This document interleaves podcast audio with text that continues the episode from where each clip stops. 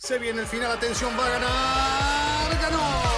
Es un podio muy especial, nos hace vibrar a todos y lo mejor son los aficionados coreando su nombre. Ha sido una gran jugada estratégica del equipo, pero sin la habilidad del piloto para gestionar neumáticos no les habría dado la victoria. Y allí ingresa Checo Pérez al corralito, luego de un gran premio de Mónaco apasionante.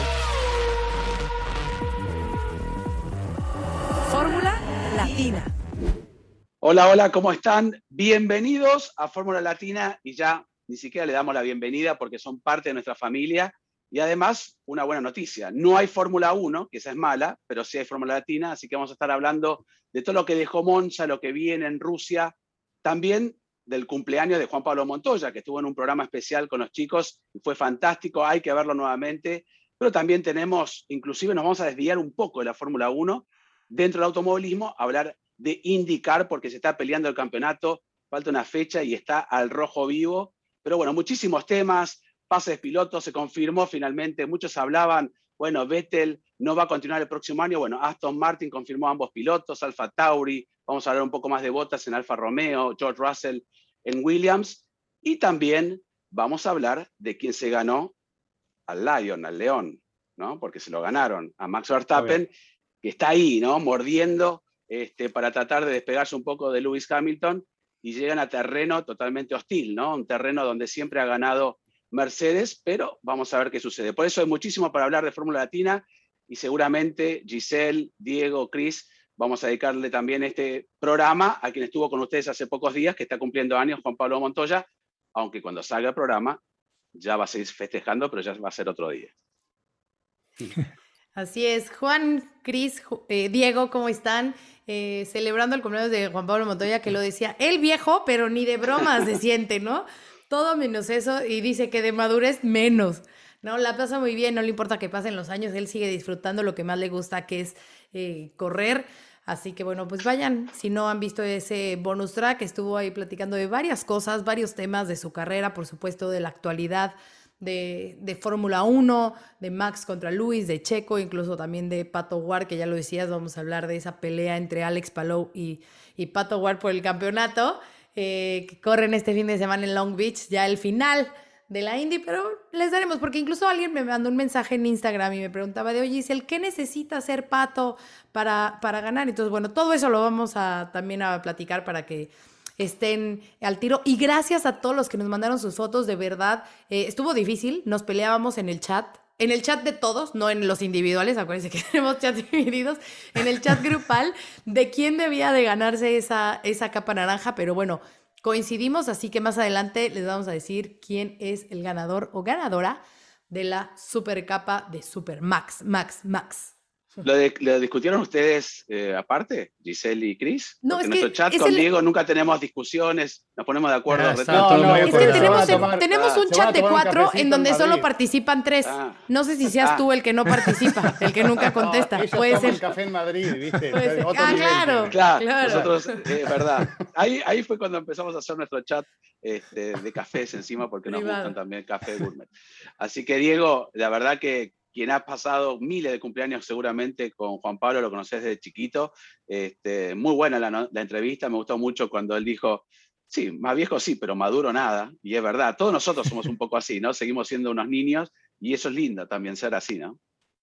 Sí, bueno, ¿qué tal chicos? Eh, bueno, eh, pasamos tanto tiempo en las carreras y pendiente de, de- de esto que solo cuando empiezan a llegar nuevas figuras y mucho más jóvenes y, y te ves en un mundo en el que no dominas todo, como nos ocurre a veces con las redes sociales, eh, eh, pues te das cuenta que de verdad el tiempo sí pasa, ¿no? Pero, pero claro, eh, de alguna forma como que cuando estás eh, en movimiento permanente, de pronto miras atrás y, uy, se pasaron 20 años.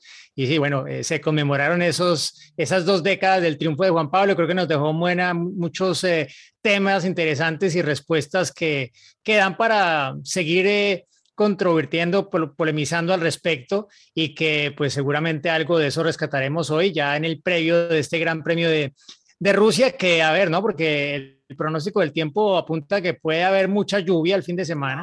No, vez Curiosamente el día que menos tiene es el, el domingo, que tiene como un 60% decreciente de probabilidad de lluvia, pero con tener una parrilla ya un poco mezclada, ya sabemos, como lo vimos en la carrera sprint de Monza, que, que eso puede contribuir a que haya un buen espectáculo el eh, fin de semana, pero a priori, no sé, yo por lo menos lo veo una carrera muy Mercedes y una que probablemente le dé la oportunidad a Hamilton de retomar el liderato del Mundial, al menos puntualmente. Cris, vos que te gusta Rusia, sos uno de los pocos que te gusta Rusia, este, pero bueno, sí, como bien dijo Diego, terreno Mercedes, ahí va a ser una buena vara, ¿no? Para ver realmente dónde está Red Bull, porque siempre ha dominado, salvo en clasificación que ha hecho la Paul Ferrari, este, Mercedes siempre ha estado allí adelante. ¿Cómo andan chicos? Un gusto saludarlos. Feliz cumpleaños a Juan Pablo Montoya. Ya te contesto, Juan, ¿eh? pero cuando está estrenando este episodio, eh, vamos en el hemisferio sur con Juan, vamos a estar festejando el Día de la Primavera también. Así que bueno, tengámoslo en cuenta. ¿no? Eh, así que bueno, acá viene que ustedes entran, ya se van acercando al frío de a poquito y nosotros al calor. Vamos, vamos, vamos para el otro lado. Pero eh, entusiasmado por lo que pueda llegar a pasar en, Rusia. Lo único que no me gusta es eh, esperar tanto tiempo la comida, ¿no? Y era una de las cosas que nos, sucedía, sucedía cada vez que pedíamos comida. Una hora y pico. Y llegaba frío y así. Es una cosa, una lucha era. Pero bueno, este, o tal vez elegimos mal los lugares, ¿no? Ya nos van a contestar algunos seguidores rusos este, que esto no es así en todos lados. Bueno, eh, yo estoy entusiasmado con lo que pueda llegar a darse, si bien no es un circuito donde eh, abunden los sobrepasos, ¿no? Eh, es una carrera mm, que puede llegar a darnos sorpresas y, buenos resultados. Han habido grandes trabajos de Checo Pérez. Yo tengo una buena expectativa para Checo en este fin de semana, tengo una buena sensación. Primero, por, la sanción que recae sobre Max en la grilla de partida, que ya lo va a retrasar. Eh, eso ya lo va a posicionar a Checo si hace una buena clasificación, que es un poco el déficit de él para esta temporada. Si clasifica bien en un circuito que se siente cómodo y le cae bien, arrimarse bien adelante y tal vez si logra meterse entre los Mercedes, hay que ver cómo resulta todo esto, ¿no? Pero creo que eh, si, si, tiene una buena clasificación puede llegar a ser un gran fin de semana para Checo Pérez una vez más y sacarse un poco también todo, todo eso que se está hablando alrededor de él, incluso lo que dijo Gasly últimamente, con la bronca que le generó de quedar fuera de la posibilidad de volver al equipo, ya lo hablaremos oportunamente, pero no sé, tengo una buena sensación de lo que pueda llegar a pasar este fin de semana. Sí, además con un campeonato tan peleado, aunque en Sochi, largando un poco más atrás, tampoco es una tan desventaja, ¿no? Hemos visto que el de la Pole con esa larga recta que hay, aprovechando un poco el famoso rebufo o la succión o como quieran llamarle, habría que ver, tendría que hacer la pole para tener una buena posición de partida Max Verstappen. Tiene el auto para hacerlo, pero como bien dijo Diego, yo creo que eh, demostró Mercedes en Monza, salvo algunos inconvenientes que hubo, que, eran los favoritos para, para poder lograr la victoria. Pero bueno, hay que correr las carreras y lo hemos visto que pasó. Y todavía sigue un poco la polémica, las imágenes, la recreación, que la culpa, que no la culpa, que por qué los tres puestos, que los 10 segundos en Silverstone, cosas que ya están. Hay que aceptarlas, ya las ha aceptado el equipo, pero también es una manera de, como decir, bueno, muchachos, la próxima hay penalización, ¿no? Basta, ya está, hasta acá llegamos. Y como lo dijimos nosotros, van a ponerle un poco una, una, una un parate a, esta situación y ya se la pusieron a Max con estos tres puestos, que pueden ser más también, ¿no? Si Valtteri Bottas está en esos días, es un circuito donde le dio la primera pole position, donde Valtteri Bottas se ha sentido siempre como, no, la primera pole no fue ahí, la victoria, ahora, bueno, una de las primera victoria de Valtteri. Primera victoria, sí, Paul, no fue ahí, sí, es, verdad. Pero bueno, primera victoria de Valtteri, y es un circuito donde el año pasado también logró la, la victoria, pese a que Hamilton tuvo ese problema practicando largadas y fue penalizado, que tampoco fue un buen fin de semana para él, pero están ahí, ¿no? Entonces yo creo que, que va a ser interesante esa lucha. ¿Puedo empezar con una anécdota? Así Por favor. luego, luego ya metiendo la ah, anécdota. Ah, pusiste Fórmula Latina patas arriba, entonces ahora empezamos por el final. Okay. Empezamos por el está final. Bien, pero está bueno, está bueno descomprimir y, y, hacer un poquito distinto el programa. hoy, hoy se vale, hoy que no estamos hablando de ninguna carrera en específico, o sea, de post carrera. Salvo Rusia, sí. Decía Decía Chris que puede ser una buena oportunidad para Checo. Bueno, sabemos que ha tenido un podio ahí, que la carrera pasada también quedó en cuarto. Pero no sé si ya lo hemos contado aquí, Juan. ¿Te acuerdas cuando ese fin de semana que hizo podio, ese domingo que hizo podio, estamos en el, en el Media Pen, en el corralito, Y entonces eh, Checo iba en posición de podio y de repente pues lo, lo pasan los dos finlandeses, ¿no? Walter y, Claro, y Kimi. sí. Entonces lo pasan y yo, ay, no puede ser, eh", toda histérica. Y en esa se, es cuando se pegan los dos finlandeses y quedan fuera. Pero claro, todo el mundo así de, oh, y yo, ¡yay! ¡Podio! Y todo el mundo se me quedó viendo así como, y yo, perdón, perdón, sí, qué mal, los finlandeses, pobrecitos, qué... Y Juan nada más como que me agarró así como de cordura, ¿no? Ya sabes, y yo, podio, podio, estamos en el podio. Y bueno, ya, después la historia, bueno, pues ya la saben que es que... Tenés que agradecer que no estabas en Finlandia, ¿no? No, imagínate, nada más. Pero... Además, bueno, un Valtteri Bottas peleando por el podio con Williams, ¿no? Otro Sí, Williams. claro, otro pero en un Williams circuito que siempre le ha caído bien al piloto finlandés y va a ser fundamental, ¿no? Lo vimos eh, en su mejor fin de semana en Monza, un poco también este, sin pensar tanto en el equipo, ¿no? Hablábamos un poco de su ida a Alfa Romeo, yo creo que ya le ha cambiado un poquito la actitud, ya sabe que va a seguir trabajando, yo creo que mucha gente se cuestiona ahora, Valtteri Bottas, no sé, va a hacer lo que quiera, no. Eh, le debe mucho a Mercedes, le debe mucho a Toto Wolff en su carrera, es un Claro. piloto profesional y tiene que terminar bien. No tendría mucho sentido, por más que se vaya Alfa Romeo como piloto uno, este, no apoyar al equipo. Además, porque... no se me hace de ese perfil, ¿eh, Valtteri? no, no, O sea, para no, nada. No creo que sea No, ese perfil. no, el perfil de, de Valtteri ha quedado claro desde, desde que era piloto Sí. de Williams. Claro. La primera vez que estuvo liderando una carrera de Fórmula 1, recibió una instrucción y, y a la primera la, la recibió un poco a regañadientes, pero la, La o sea. La obedeció. Y, y, eh, y pues ya que Acató. Juan hablaba, han hablado muy bien de Botas y, y, y Rusia, pero, pero no se les puede olvidar que hace dos años le tuvo que ceder la victoria Mm. a Hamilton.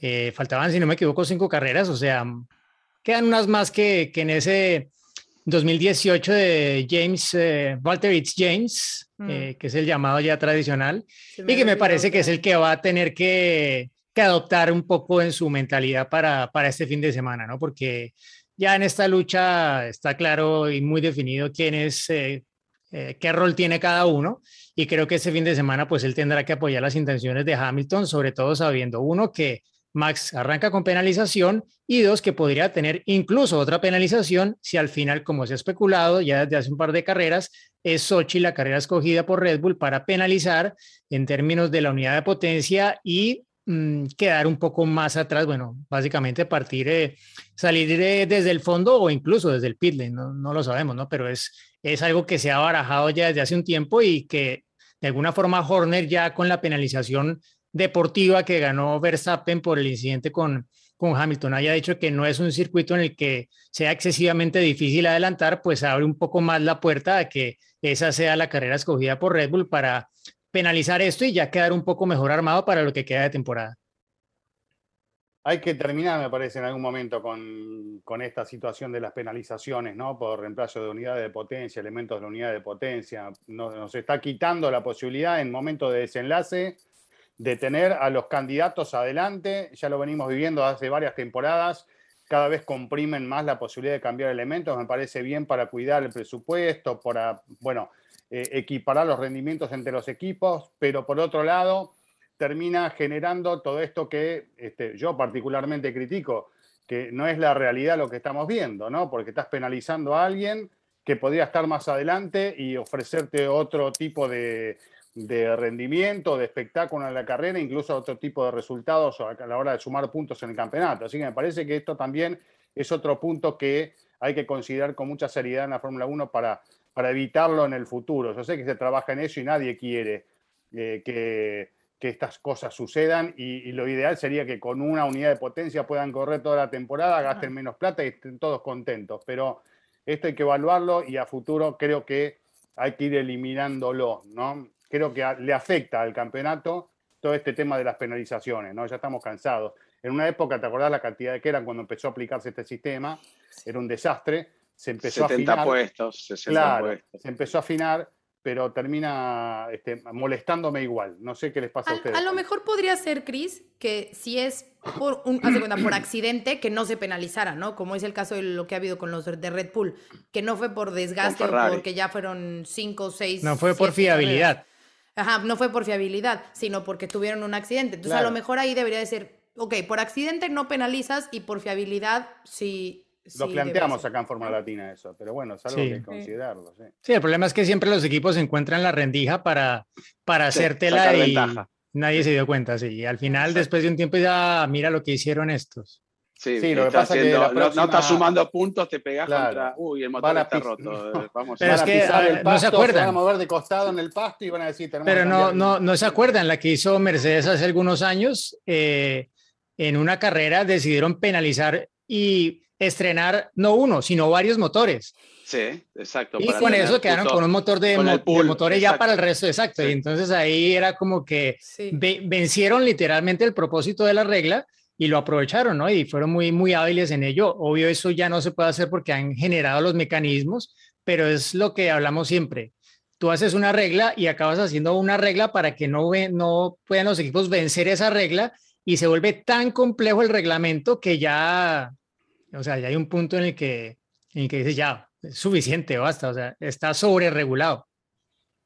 Seguro, pero bueno, los que sí nos están regalando una temporada, a mí me encanta. ¿eh? Eh, el año pasado me gustó, eh, con nuevos ganadores, con la vuelta de la victoria de Daniel Richardo, con Esteban Ocon, esa pelea que hay, que estamos, todos estamos pendientes de dónde van a estar, ¿no? Dijimos el otro día que tienen como un imán, se atraen directamente Hamilton y Verstappen, entonces con todo eso, este, lo estamos disfrutando de una manera increíble.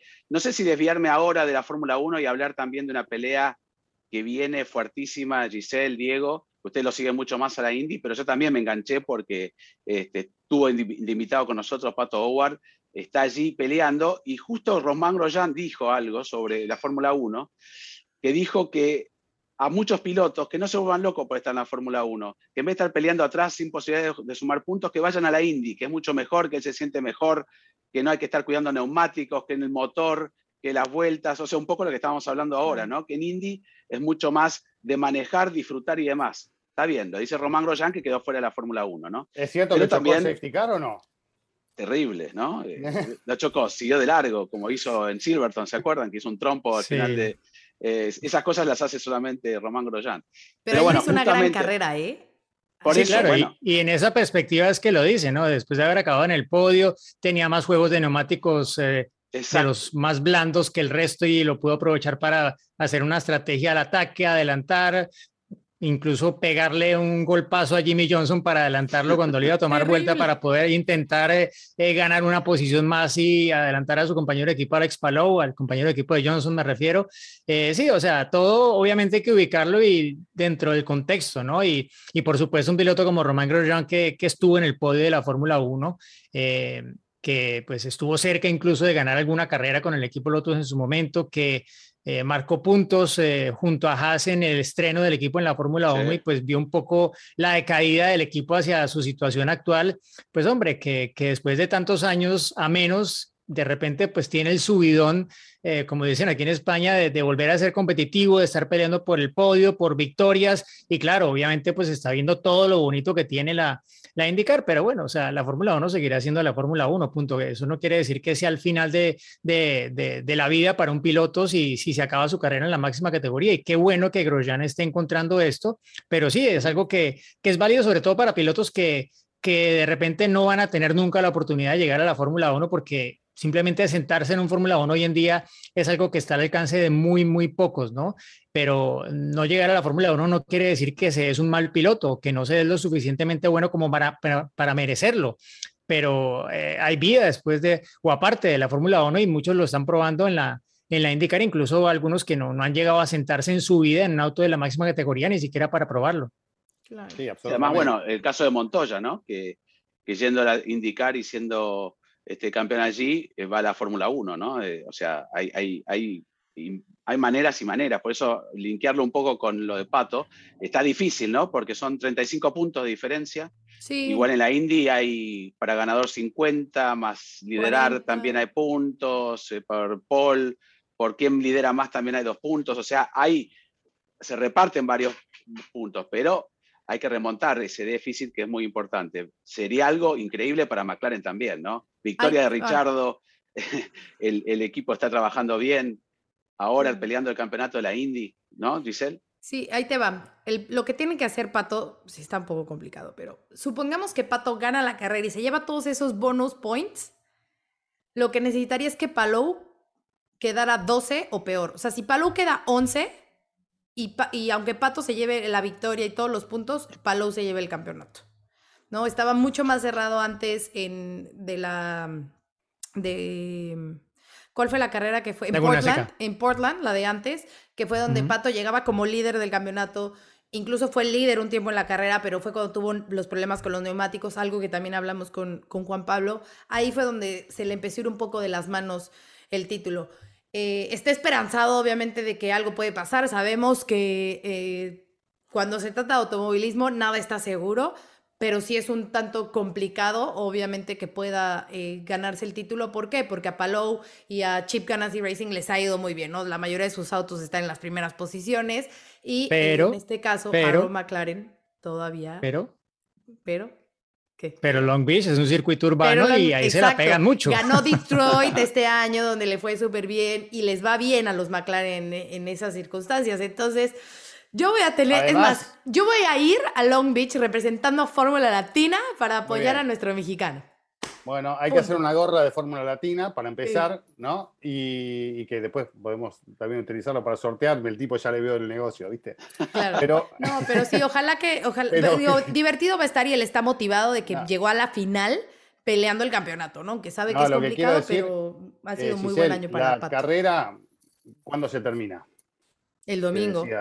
No, cuando, baja, la bandera cuadros. Ah, Hasta que baja la bandera cuadros pueden pasar muchas cosas, así que también el automovilismo es así, no es predecible y no es lógico. Así que eh, la lógica tiene, tiene un, límite. Así que bueno, vamos a ver qué es lo que sucede el fin de semana y desearle lo mejor a, cualquiera de los dos, ¿no? Porque ambos se merecen la posibilidad de, ganar. Mientras eh, las matemáticas lo permitan. Exacto. y además, trabajo me pone contento, perdón Juan, eh, para Ricardo Juncos también el acuerdo con, un gran piloto como, como Aylot, sumándolo a las filas para meterse nuevamente en la Indy con posibilidades de crecer, más allá de que por ahí no tuvo mucha suerte, pero me parece que ahí tiene una perspectiva de crecimiento eh, atractiva, con un piloto eh, muy bueno, ¿no? que también se está tratando de adaptar a lo que es el mundo de la Indy. Yo solamente quería agregar, y Diego lo, lo sabe más porque está ahí en España, que no se le ha dado la importancia, ¿no? O no, no se le reconoce tanto. Recién ahora, porque está por salir campeón y demás, pero Alex Palou, durante, el año, durante el año, nada. O sea, em, y la verdad que, que, es un gran piloto, porque está haciendo una temporada increíble, este, realmente es para destacar, con futuro también, como tiene Pato Howard, así que por más que nos ven en España, hay que apoyarlo un poco más, ¿no? A Pato mucho más, por favor, México. lo importante es que al final a su piloto favorito. al final es un título, un título hispanoamericano 100%, gane cualquiera de los dos, ¿no? Y hay que reconocerle a, bueno, por un lado a, a Palou que es su segunda temporada en la IndyCar, o sea, eso, no se nos puede olvidar, o sea, en su segundo año ha llegado pues a circuitos que sí han probado antes, pero ha ganado en circuitos que, en los que corría por primera vez, incluso porque no hicieron parte de la temporada 2020. Eh, y luego, bueno, Pato, más allá de que pase lo que pase en Long Beach, ha hecho, una gran temporada, o sea, el equipo Ganassi es un equipo que siempre está peleando el título. El equipo McLaren de IndyCar, no, o sea, McLaren tiene mucho nombre, pero este equipo era antes el equipo de Sam Smith, el equipo Smith Peterson, el Arrow, después se volvió el McLaren y pues ahora tiene mucho nombre, pero eso no quiere decir que haya venido siendo un equipo referente en los últimos años, ¿no? Y creo que Pato pues hablaba en ese sentido el fin de semana y ha dicho que pues él está más que todo orgulloso de, de cuánto han mejorado, de todo lo que han conseguido porque sabe que, que, él no llega en una posición tan buena como llegan los autos de Ganassi o los de Penske o los de Andretti a, cada fin de semana de, carrera de la IndyCar, ¿no? Entonces, más allá de cuál sea el resultado, pues creo que como lo decía también Juan Pablo Montoya, va a ser muy interesante lo que pase en ese test que va a tener con McLaren al final del año en Abu Dhabi y ver si realmente pues hay opciones para él en la Fórmula 1 a futuro o no. Volvemos a la Fórmula 1, lo mejor para esa definición de campeonato. Y yo creo que la Fórmula 1, si siguen las carreras como se están dando, se va a definir en la última carrera o en la anteúltima. No tiene, para mí, una perspectiva de que no sea así. Este, salvo que, bueno, un DNF seguido, algún problema y se pueda resolver antes. Pero para mí, la gran finale en Abu Dhabi, ¿no? Como ya hemos visto en varias ocasiones. Dios te oiga, eso es lo que queremos todos, ¿no? y creo que este es el año, es el año para que esto llegue al final y que nos tenga todos ahí a la expectativa, lo que nos gusta, no solo en el automovilismo, ¿no? En todo deporte, que las cosas se definan a último momento y que te hagan eh, disfrutar mucho más de esto que ya de por sí nos gusta. Así que todos esperamos que, así sea y vamos a ver cómo se van dando los acontecimientos, la lucha. Y, y como hablábamos hace un rato, me parece que estamos todos esperando que una vez más vuelvan a encontrarse en la pista Hamilton y Verstappen, a ver qué es lo que pasa, ¿no? Y esa expectativa vamos a tener hasta que termine la última vuelta del último Gran Premio de esta temporada. Eh, y, eso es lo lindo del automovilismo, disfrutar de todos esos momentos. Porque yo creo que hay un poco la percepción de, de alguna gente de, que definitivamente Red Bull tiene el mejor auto, ¿no? Y es un poco algo que también mencionó Juan Pablo Montoya en, la entrevista, ¿no? Que, que, Max está corriendo un poco como corría hasta el año pasado, sin tener el mejor auto, sabiendo que ahora tiene uno, si no cada fin de semana, eh, en algunas carreras superior al, al Mercedes, pero sí que es cierto que en algunas el péndulo oscila hacia el lado Red Bull, en otras oscila hacia el lado Mercedes. Venimos de una carrera Mercedes y allí, pues la oportunidad no la maximizó Mercedes por lo que ocurrió en el incidente, sobre todo con, con Verstappen y pues incluso Verstappen amplió su liderato en el Mundial en dos puntos, ¿no? Gracias a que había el formato de, de la carrera Espino. O sea, una carrera que debió haber sido buena para Mercedes, acabó siendo lo mejor, por muy poco, pero mejor para Red Bull y, y para, y para Verstappen. De las que vienen, bueno, Rusia, lo decíamos antes, siete carreras, siete victorias de, de Mercedes, poco más que decir, y creo que Horner también ya de alguna forma ha dicho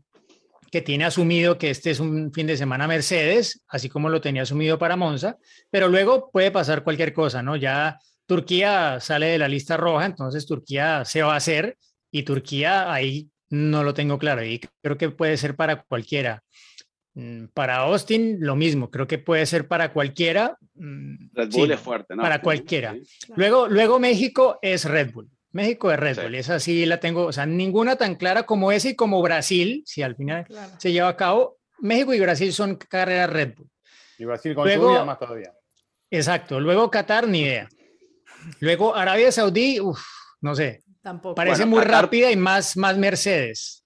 Más, Mercedes. me parece. Y luego Abu Dhabi, bueno, el último ganador en Abu Dhabi fue Max Verstappen, ¿no? Esa puede ser para cualquiera de los dos. Sí, no, yo, yo, yo, creo que esas más, esas más, esas más Red Bull, sobre todo porque el, el sector que decide en Abu Dhabi es el último sector y ese sector es más Red Bull que Mercedes. Es como yo. Oigan, últimos sectores. ¿Vieron ya el documental de Schumacher o no? Sí, claro. Bueno, eran los temas a hablar que pasaron el, listado. A ver, no vamos a spoilear para los que no, no, no lo visto, eh, pero, yo creo que podían haberla hecho más, más larga, o sea, de, de a lo mejor regalarnos una, o sea, no sé, más, más, episodios, sí, más series, porque siento que, o sea, a pesar, me encantó, ¿eh? O sea, y, y la vi y lloré y todo, o sea, ya saben. Pero sí creo que... ¿Tú lloraste? Qué raro, ¿no? Nunca te vi llorar, no sé por qué. Claro. Contá una parte de la película si te pones a llorar ahora, pues capaz de... Pero sí creo que hay algunos detalles, sobre todo de su carrera deportiva, que deberían de haber sido más nombrados o entrar en, más detalle eh, que solamente como por encimita todos somos directores, todos somos opinólogos, todos tenemos que siempre hay que criticar algo porque es la esencia del humano, ¿no? Siempre. Ah, no, eh, por te eso pones algo, a te pones me algo, un amigo te dice, ¿cómo me quedé ahí? No, hecho más larga. siempre hay que, por más que sea una crítica constructiva, siempre se va a criticar, siempre. Por eso existe la crítica. De hecho, nosotros nos dedicamos un poco, además del periodismo, o de, no a criticar, pero a evaluar y, y sale una crítica de ello. Este, está bien, obvio. Eh, muchos dicen, no, lo, de Cenas tuvo una participación muy grande y tal vez era un documental de Schumacher. Pero así le influyó seguramente a él. Es, exactamente. Entonces, yo creo que estuvo bien. obviamente, se pueden cambiar cosas y demás. A mí me gustó, eh, me atrapó porque lo vivimos con Diego, lo he vivido desde el inicio, Schumacher, este, y, la verdad que fueron sensaciones encontradas con él. Primero no me gustaba mucho, al principio sí, después no, después me terminó gustando en su segunda, la última etapa en Mercedes y me pareció muy linda y el valor de la familia y ahí uno se da cuenta el peso que tiene Mick Schumacher encima, ¿no? Se da cuenta realmente lo que es ese chico, eh, cómo se emociona hablando del padre, pero que todos los días tiene que estar afrontando. Yo lo entrevisté hace poco, mm, no me dijeron, no puedes preguntarle de Michael, pero Sabine, que la conozco mucho, me dijo, ya sabes cómo es la entrevista. Yo le dije, sí, sí, seguro. Le pregunté sobre el documental y él me dijo que se emocionó mucho y demás, pero hasta ahí.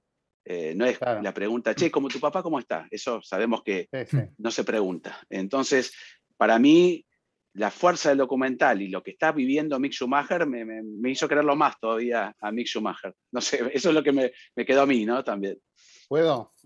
Eh, no, no puedes. Para mí, más que, sinceramente, eh, más que un documental, eh, lo vi como un homenaje familiar a, a Schumacher, ¿no? Con, con, algunos agregados, esto no quiere decir que ni que bueno ni que malo. Lo vi más como eso. para mí un documental requiere de, de otros elementos y, faltaron elementos, pero por eso lo veo más como un homenaje familiar. También me, llegó eh, la palabra de la mujer y del hijo en el último tramo de Corine y de Mick, porque la verdad que se sinceraron, contaron cosas que, bueno, no, no las habían contado públicamente antes. Uno empieza a ver con más claridad, más allá de que todos nos imaginamos cuál es el panorama, cuál es la situación de él eh, y qué es lo que está viviendo la familia desde hace tanto tiempo.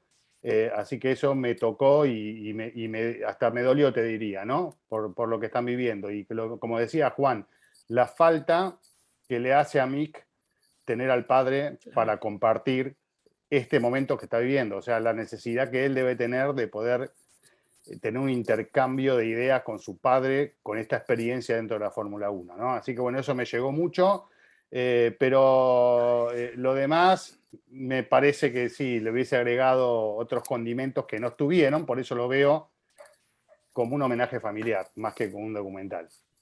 Sí, yo creo que obviamente está todo muy llevado por lo que la familia quería mostrar, revelar, etcétera, ¿no? Y creo que pues ellos tenían una cantidad de material buenísimo que, que se ha usado, seguramente una buena parte, eh, incluyendo sobre todo pues que este es un documental en el cual eh, bueno, sin entrar demasiado en detalles, pero, pero Schumacher es muy protagonista y narra bastante, ¿no? Diferente, por ejemplo, a, al documental de escena, ¿no? Eh, aquí Schumacher, eh, tú escuchas la voz de Michael y lo ves hablando mucho tiempo, ¿no?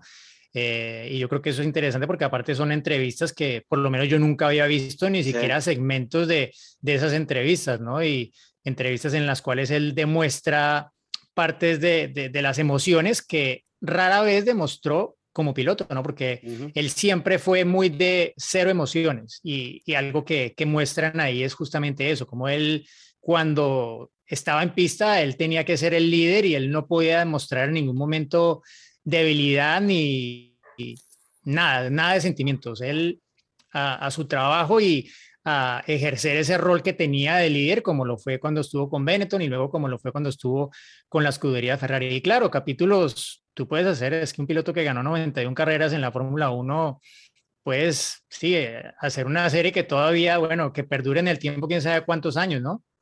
Historia de, para contar de Michael Schumacher habrá todas y claro, pues un poco se basa en lo que ellos quieren realmente resaltar de, del padre, del esposo, eh, etcétera, de, pues también de lo que eh, revelan las otras personas que, estuvieron a, su lado durante su carrera, eh, Willy Weber, quien fuera su manager, los testimonios de, sus padres incluso, ¿no? Y, pues ve sobre todo ese, origen tan, tan humilde que, tuvo Michael, ¿no? Y, el esfuerzo que tuvo que hacer su familia para que él llegara a surgir dentro de un ambiente complicado, ¿no? Y, y, creo que pues un poco todo eso lo, lo llevó a ser el personaje que fue, no solamente como piloto, sino el deportista, ¿no? Que, que fue Michael Schumacher. Y bueno, lo último que, que sí me chocó un poco, que, que todo lo que se hablaba de Michael es como si ya no estuviera, ¿no? Y, y creo que al final de alguna forma lo, lo explica eh, su esposa, eh, pero bueno, eso sí no, no entro en detalles, pero, pero es algo que sí me,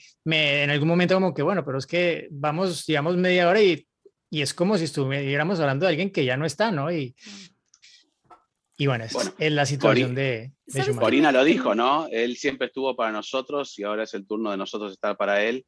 y ya sabemos cómo está, ¿no? Y, y, lo que dice Diego es cierto. Yo me acuerdo de una presentación de Ferrari que estaba en Maranello en 98, y ustedes saben que Schumacher hablaba muy poco alemán, pero sabía mucho más. Pero no lo hablaba porque no quería equivocarse. Italiano. Y, perdón, alemán, italiano.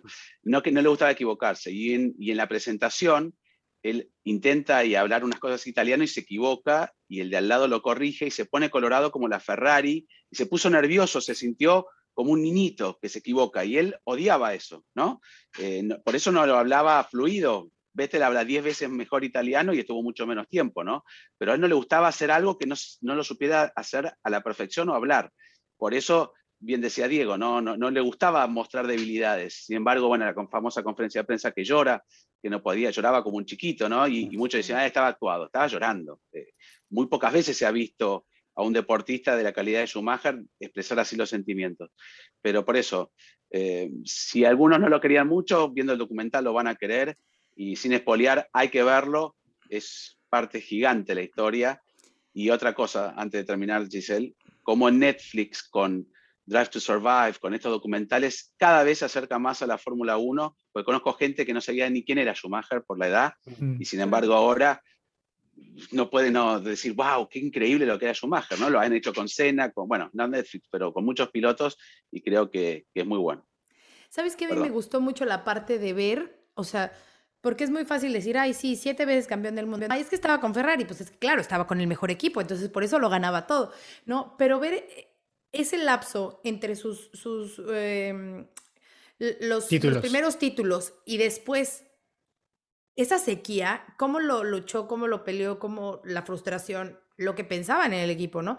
Todo eso, eh, a veces creo que se nos olvida lo que tuvo que pasar para, para lograrlo, ¿no? Entonces, eh, justo sí, es, esa fue la parte en la que lloré cuando el, cuando el título, porque como que te das cuenta y pones en perspectiva todo lo que tuvo que pasar para, para volver a la cima, ¿no? Hay un tema que es muy bueno, perdón, ahora me estoy metiendo y me acuerdo, este, cuando él no reconoce y está convencido que Villeneuve tuvo la culpa, luego lo reconoce, pero la dinámica del accidente, yo creo que pasa muchas veces, el piloto está convencido que, la culpa fue del otro, en caliente, ¿no? Y él lo termina reconociendo. Voy un poco a lo que puede pasar con Hamilton Verstappen, ¿no? Muchas veces es la dinámica, eh, viste que siempre dicen, eh, estás loco por radio y demás, pero en ese momento en caliente no, no lo perciben ellos. Tal vez él lo quiso disimular un poco, él sabe que lo vio a Villeneuve y es increíble. Eh, no, no, la no, imagen, cuenta, cuando la... la imagen se dio cuenta que no podía en ese momento, lo indefendible.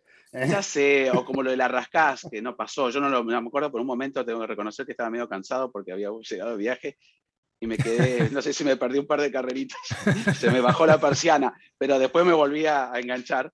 Este, pero bueno, también está bueno que en un documental de él, hecho por la familia, muestren lo que ha hecho también, como esa faceta que no era tampoco la mejor de sí, el lado oscuro, el lado, el lado oscuro de Michael. Lo de, claro, porque lo podrían haber obviado tal vez y me parece está bueno que lo, que lo hayan este, incorporado. ¿no?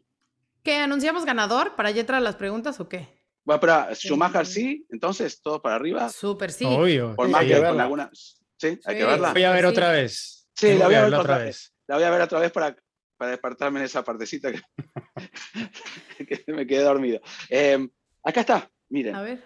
Lo puse acá porque es imponente, ¿no? Que esto la gente lo use con esa cara del león, pero no se olviden que Hamilton tiene también tigre y, está ahí, ¿eh? ¿No? Bueno, y acá lo descuelgo, miren, es un poco... ¿Quién se lo lleva entonces, Giselle? Miren, ahí, dice, por lo que me dijeron es algo de la marea naranja, no sé, eso lo tienen que traducir. Ya está, lo doblo. Bueno. Me lo puse que hacía un poco de calor. No. lo voy a, bueno, repetir, gracias a todos los que nos mandaron sus fotos. Sabemos que hay muchísimos fans de, de Max. Gracias a todos por su esfuerzo, pero... ¿Tiene ganador entonces, Giselle? es una ganadora. Uh. bueno, toma, Giselle, te lo doy, te lo tiro. ¿Te lo doy? A ver. Gracias, lo recibo. Ah, va. No, lo que la va a recibir va a ser nuestra ganadora, que es Delphi, Delphi Ciura. Delphi Ciura. Sí, o es Asumimos que de, Delfina. Asumimos. Delphi, sí, asumimos. Eh, es de Punta del Este, así que Delphi Ciura Es Pero cuenta, cuenta por qué es la ganadora. Bueno, eh, vamos a poner para aquí- quienes ven y para quienes no ven. Para Vamos los que ven y los Juan que no ven. Juan, tenemos que ir a Punta del Tiene Este a un tatuaje. Uh. Ahora, Bueno, eso es lo que dice su, su cuenta de Twitter, ¿no? Que está en Punta del Este. Vamos a preguntarle bien en dónde está. Tiene un ¿el tatuaje, de Max, así como si fueran los latidos del corazón. Ti, ti, Aquí, los que están viéndolo en YouTube van a ver la foto y los El que dibujo no, de un pues le electro. Como si fuera un el electro, claro. exactamente, con el Max, tiene la playera y el dibujos y el fondo en el celular y demás, pero lo- el tatuaje creemos que fue lo que catapultó Tenía, a la pero victoria. tenía una, una foto de Max en, su primera victoria con Red Bull en la En parte de atrás del celular. Sí, sí, sí, Sí. todo. O sea, O sea, la foto pegada física. sí, sí, sí. sí, sí, sí. Entonces, bueno, pues merecido, felicidades. entonces, Eh, nos vamos a poner en Pero contacto fueron un montón, ¿eh? La Sí. verdad que a- agradecemos. Vamos a seguir teniendo giveaway de Daci, de Red Bull. Va a haber muchos. Vamos a revolver tal vez algunas cosas del cajón del tesoro, ¿cómo se llama? Del cofre Del del, recuerdo, tesoro, del baúl del, del recuerdo. recuerdo. Y vamos a tal vez este, también, este, Diego te debe tener de todo también ahí guardado. Dale, Diego, larga algo. Los relojes que se llevaban con tu papá, ya- Claro. uno. Dile a No, Germán porque que suelte uno de los relojes. para... Bueno, vamos ya a las preguntas, ¿no? Ok. A ver, Hay muchísimas además. primera. Sí. Hola, ¿qué tal? Mi nombre es Ángel Herrera, mucho gusto. Soy de Coatzacoalcos, Veracruz. La pregunta que tengo para ustedes es, de la batalla entre McLaren y Ferrari, ¿quién creen que salga triunfador entre estas dos grandes escuderías? Un saludo a todos y un fuerte abrazo. Hola Ángel, ¿cómo estás? Eh, es hacer un poco de futurología, que quién sabe, ¿no? Están tan apretados este campeonato Ferrari y McLaren que... Pero bueno, si nos pedís que elijamos uno, yo me voy a jugar por una recuperación de Ferrari en el último tramo del campeonato. Aunque McLaren viene muy bien, muy parejito, viene de ganar Richardo. Yo sé que... Pero bueno, a mí me gusta siempre ir por la contra, así que para hacerla más difícil, eh, tiro para el lado de Ferrari por este lado, es lo que nos pedías. No sé, mis compañeros, ¿a quién eligen? ¿Ferrari o McLaren? ¿Quién llega adelante al Eh, final del campeonato? Pero es que si hacen eso, Chris, harían lo que hace muchísimos años no hacen, que es eh, repuntar al final del campeonato. Yo voy por McLaren. Bueno, Yo también voy con los, los papayas. Ay, yo tengo tanto cariño por Richardo y Norris y por McLaren, pero Carlos Sainz y Carleto, Charles también me pueden. Vamos por el, el, el Rosso. Vamos, vamos. Italiano. Fossaroli. Fossaroli. eh. no me dejas solo. No, sí, pero es verdad lo que dice Diego. Y, y si vamos a la última carrera, eh, que viene en ascenso, es McLaren. Pero bueno, es el cuore, el cuore latte rosso. Muy bien. ¿Otra?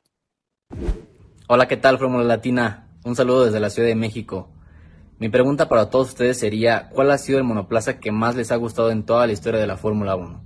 Por ejemplo, el mío ha sido el de 2004, con ese espectacular B10 que tenían y el impresionante sonido que emitían.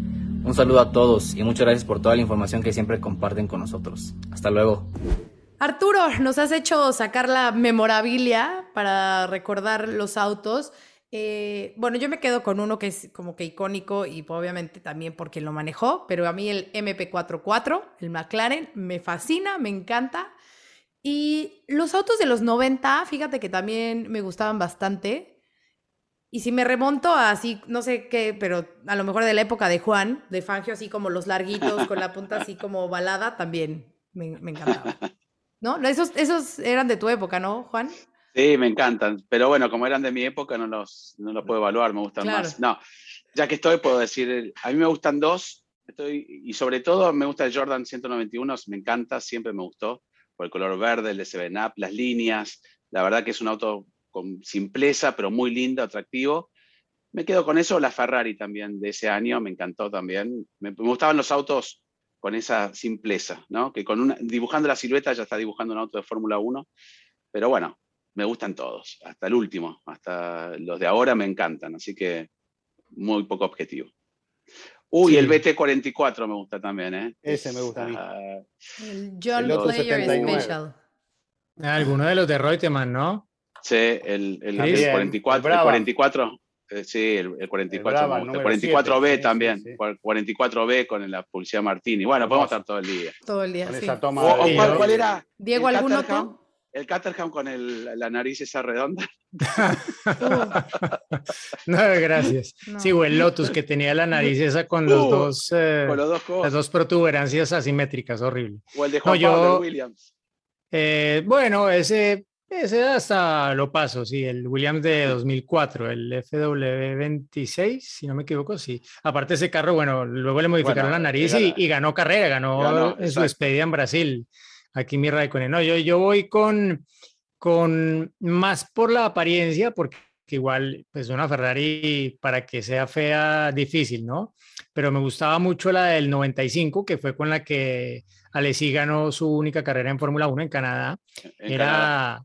El día de su el eh, cumpleaños. 412 T2 y lo que más me gusta es cómo sonaba, porque fue el último auto de Ferrari de Fórmula 1 que llevó un motor de 12 cilindros en V.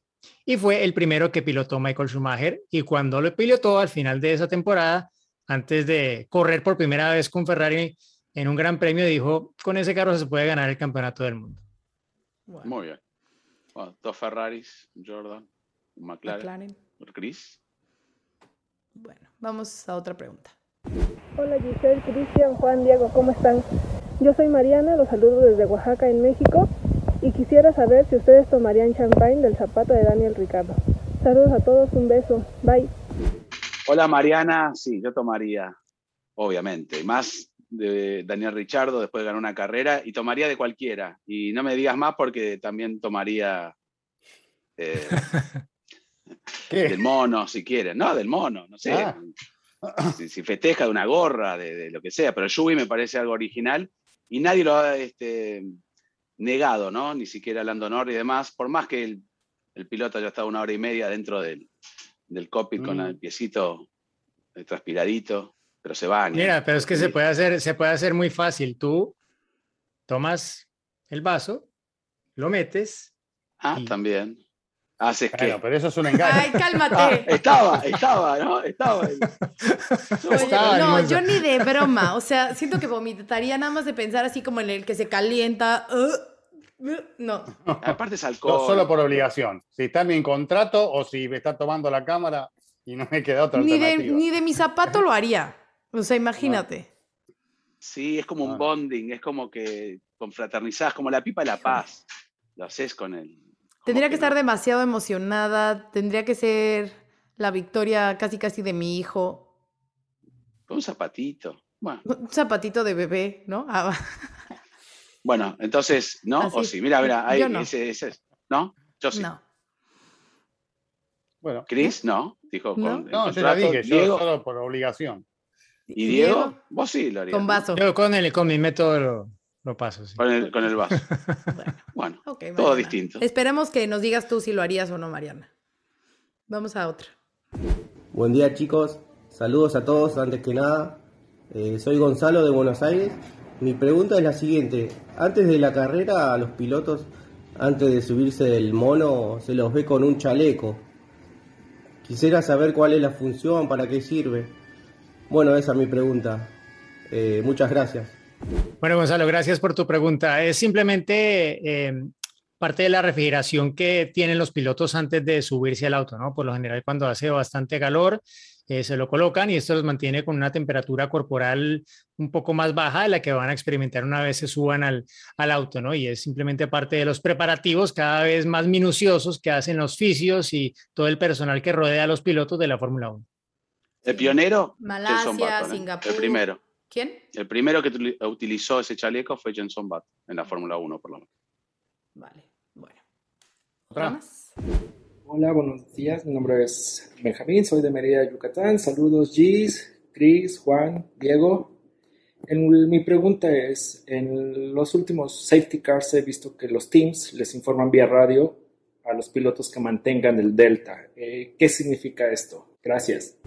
Benjamín, gracias por tu pregunta. Eh, esto tiene que ver sobre todo el Delta con el Virtual Safety Car, ¿no? Porque cuando está el Safety Car en pista, ese es el que dicta a qué velocidad pues pueden ir los autos detrás de él, ¿no? Pero cuando está el vi- el Virtual Safety Car, este Delta es un poco la diferencia entre el tiempo de una vuelta a velocidad normal de carrera y el tiempo de una vuelta a velocidad reducida, ¿no? Es una diferencia de alrededor de un 30% y esto básicamente tiene que ver con unos eh, tiempos eh, mínimos en varios sectores, marshalling sector se llama de acuerdo al reglamento, y en cada marshalling sector de hecho tienen que cumplir con el requisito de estar eh, positivos, es decir, que esté eh, por debajo de esa, de esa velocidad promedio establecida por ese delta, o es decir, que el tiempo, hay un mínimo de tiempo para ese eh, mini sector, digámoslo, y pues tiene que cumplir con eso para ir a la velocidad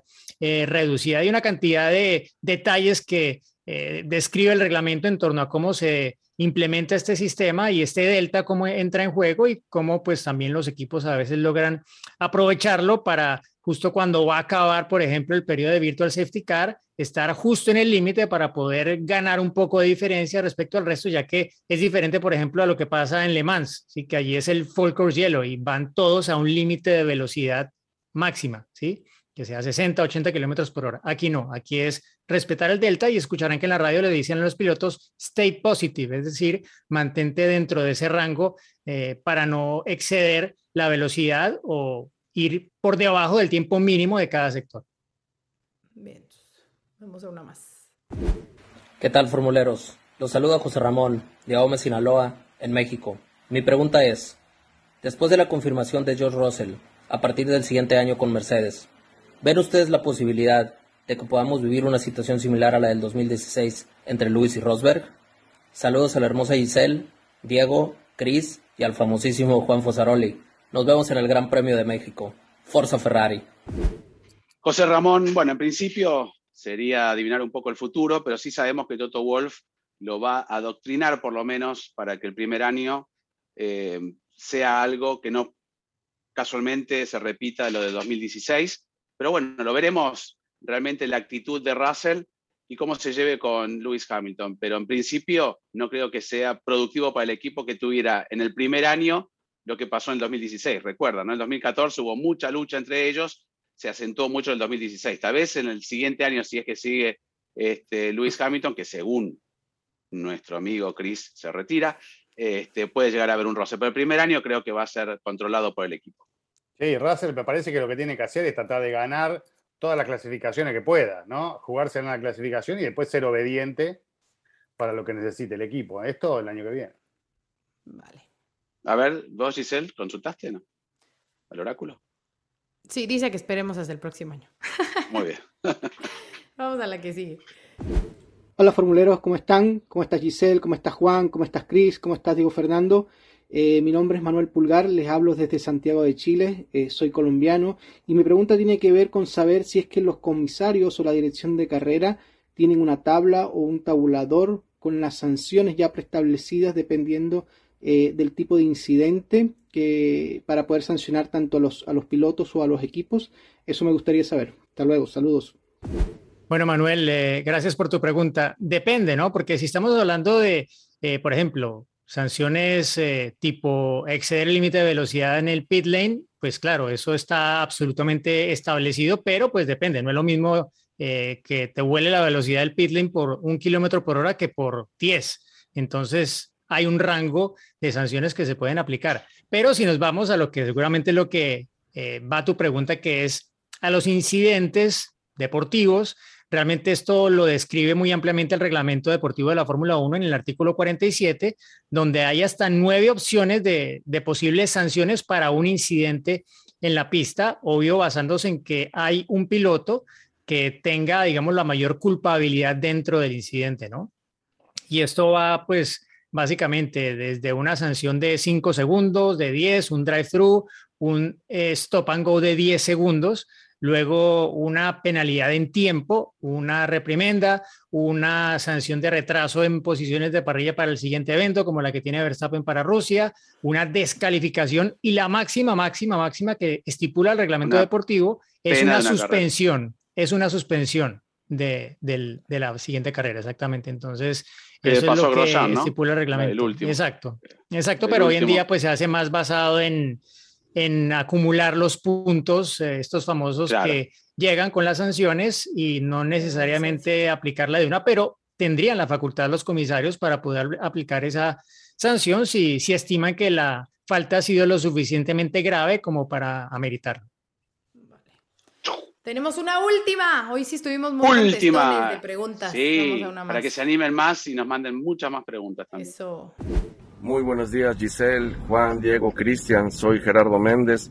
Mi pregunta es la siguiente. ¿En qué temporada de Fórmula 1 es cuando más campeones han coincidido? Les mando un gran saludo desde el puerto de Veracruz, México. Hola Gerardo, interesante tu pregunta. La verdad que hay que apelar a los libros, a la estadística y a la memoria. Eh, seguramente en los últimos 20 años por lo menos, y un poco más también, tiene que haber sido la temporada 2012, chicos, porque ahí teníamos seis campeones del mundo compartiendo pista. Para que me levanté para no olvidarme de ninguno. Vettel, Alonso, Raikkonen, Hamilton, Button y Schumacher, ¿no? Eh, y Massa no estaba. Pero Massa no que fue, fue campeón, por 10 segundos. Por 10 segundos. Como dijo el otro día en, no, la no, entrevista. Bueno, seis y medio sería. Se lo tuvo que preguntar al gran entrevistador Massa, que yo hablé con él, justo, Ay, no. me dijo que estaba nervioso. Me dijo, le tuve que preguntar sobre el 2008, que quedó medio raro, que Hamilton ni siquiera lo entendió. Pero bueno, en modo de broma, ¿no? 10 segundos, 12 segundos fue campeón, pobre Massa. Nada más. Pero bueno, en ese 2012 había seis. ¿No? Eh, atrás en el tiempo, no sé si se habrá dado la. No creo, la no creo que, que haya otra. seis campeones no. del mundo en la pista en la misma temporada, ¿no? Parece que, y esa no, temporada fue fantástica, ¿se acuerdan, sí. no? Ganadores distintos en las primeras carreras, siete creo carreras, era, fue algo Buenísimo. increíble ese 2012. La última victoria de McLaren, justamente hasta antes del Gran Premio de, claro. de Italia con Daniel Ricciardo. Y bueno, llegamos al fin de nuestro programa. Se pasa tan rápido que yo no sé, en realidad no, no pude controlar el tiempo, pero este, creo que ya estoy te bien, pasaste ¿no? como siempre, pero no, te voy a dar chance pasé. de que nos cuentes una anécdota de tu amado. Bueno, porque no, pero esto va a ser algo ya personal con el presidente de, de, Rusia, no lo quiero, me encanta Rusia, lo disfruto cada vez que voy. Tuve algunos inconvenientes y además es cierto, un circuito que tiene sus atractivos, es técnico, pero tampoco ha, ha, dado carreras tan entretenidas en los últimos Juan, años. Sí no, quiera, no quieras pintar lo que has eh, venido pero, este, negando mencionaron, tantos años. Mencionaron de la comida, que hay que reconocer que el que tiene un restaurante italiano que va con Paula, con Tatiana, siempre te lo vas a encontrar en una mesa y se come muy bien, esa señora Mejía, dentro del complejo donde nos hemos quedado, que es el mejor sitio donde se puede comer.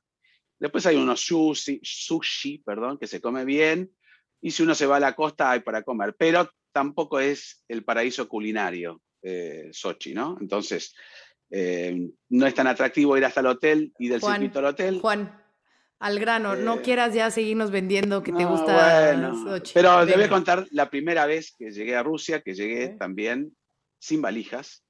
Entonces, uh -huh. este, tuve, esa parte ya la conté, tuve que ir a una farmacia. Entonces empecé a averiguar. Y no era, se jugaron los Juegos Olímpicos de Invierno por primera vez y después el turismo no era muy regular en Sochi, no existía. Entonces me dicen, hay una farmacia a 3, 4, 5 cuadras. Bueno, voy en un complejo de edificios detrás de donde me estaba quedando. Fui, empecé a ver y, lo primero que quería ver era una, una cruz color verde o si era roja o violeta en Rusia. Uno busca una farmacia y no veía nada. Y tenía más o menos la dirección que me habían anotado en un papelito y empecé a buscar, a buscar, a buscar, ¿no? Y de repente empiezo a caminar por los departamentos y veo hacia adentro y había como unos estantes con remedio. Y era un departamento de un señor. Toqué timbre y tenía como estantes con una crema de afeitar, una hojita de afeitar. Y yo fui a, comp a comprar eso, desodorante. Y me hizo pensar un poco lo que era Rusia muchos años antes, ¿no? Cuando había esa escasez y demás. Eso fue la primera carrera. Y me compré una crema de afeitar, había una hojita de, de, para afeitar y demás, y me lo llevé y quedé, wow, ¿dónde estoy? Luego cambió totalmente, ¿no? Después de tantos años ya, ya es este, un circuito, hay farmacias por todos lados, pero esa fue la primera vez que tuve que ir a comprar a Rusia en Sochi algo y me llamó la atención, muy simpático el tipo, no hablaba una palabra de inglés, una palabra de inglés, pero bueno, con el dedito señalando me pude comprar todas mis cositas para recuperar mi valija que nunca llegó tampoco. Este, Chris, ¿Te, te acuerdas los, los francotiradores en, el, en los tejados sí, de, sí. Uf, del circuito? En... Sí, yo tenía miedo de, de, de levantarme a hacer algún movimiento brusco. Porque estaban así ¿Sabes que me, Chris, me acuerdo en la sala de prensa que nosotros comíamos ensalada, pero para no ser redundante era ensalada rusa. ¿no? Ensalada la famosa rusa. ensalada rusa. sí, Todas sí. eran ensalada rusa. Eran todas ensaladas, pero estaba la famosa ensalada rusa. Es como, claramente. claro, es como ir a China y decir, dame comida china, no, decir, dame comida. Ay, ¿no? ya me acordé del- de la cocinita que estaba como atrás en el Media Sí. Center. Bueno, Sí, hasta sí. el año sí, pasado, nosotros, bueno, el año pasado no fuimos, pero en 2019 se comía algo. Este, estaba bastante pasable, ¿o no, Diego? Ahí en, en el Sí, no catering. estaba sí. mal. No, digo, No, no, no, es el mejor, obviamente, pero, pero no estaba mal. Y una vez a mí también me tocó ir a la farmacia en, en Sochi, pero la mía sí era una farmacia bastante estructurada. Eh, ¿te acuerdas, eh, Diego, un año que tenía como una, que me había salido como una mancha en la, o sea, como en la piel, que se me estaba descarapelando porque me había hecho, eh, me- o sea, me salió alergia de una medicina.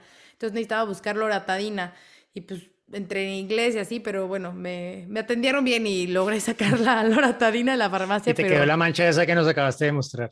no, no, no. Y el idioma Ah, siempre, y otra- siempre es una traba. Y otra cosa, sí.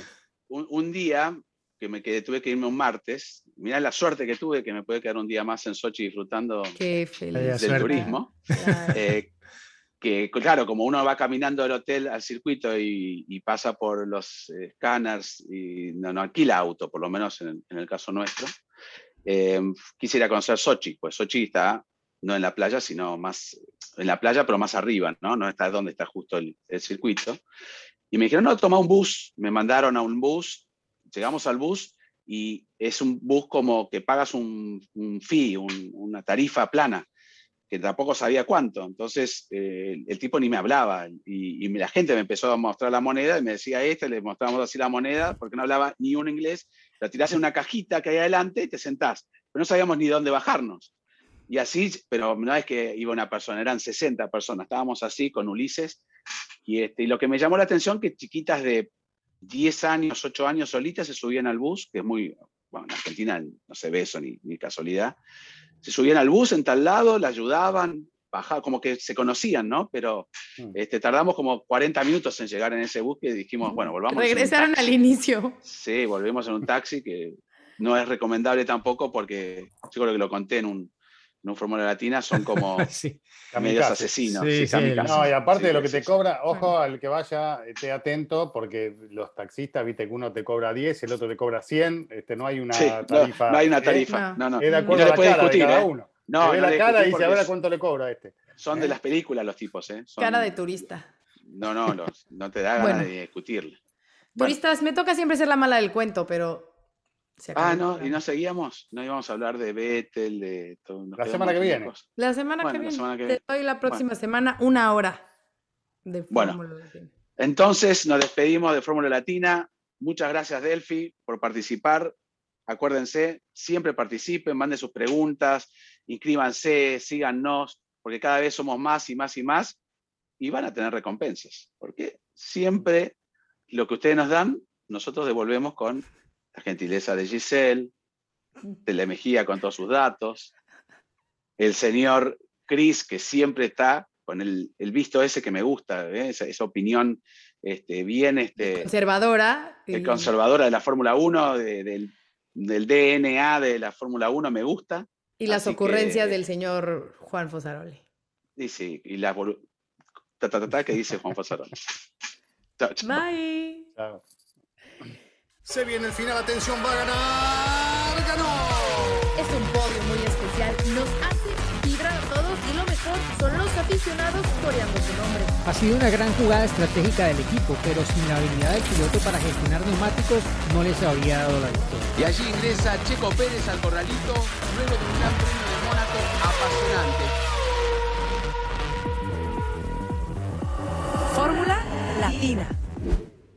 Política y otros datos. Segunda temporada. Desaceleración del crecimiento. Tripular la nave del INE. Proceso electoral 2024. Política y otros datos. Escucha un episodio nuevo cada jueves en tu plataforma de podcast preferida. Un podcast de expansión.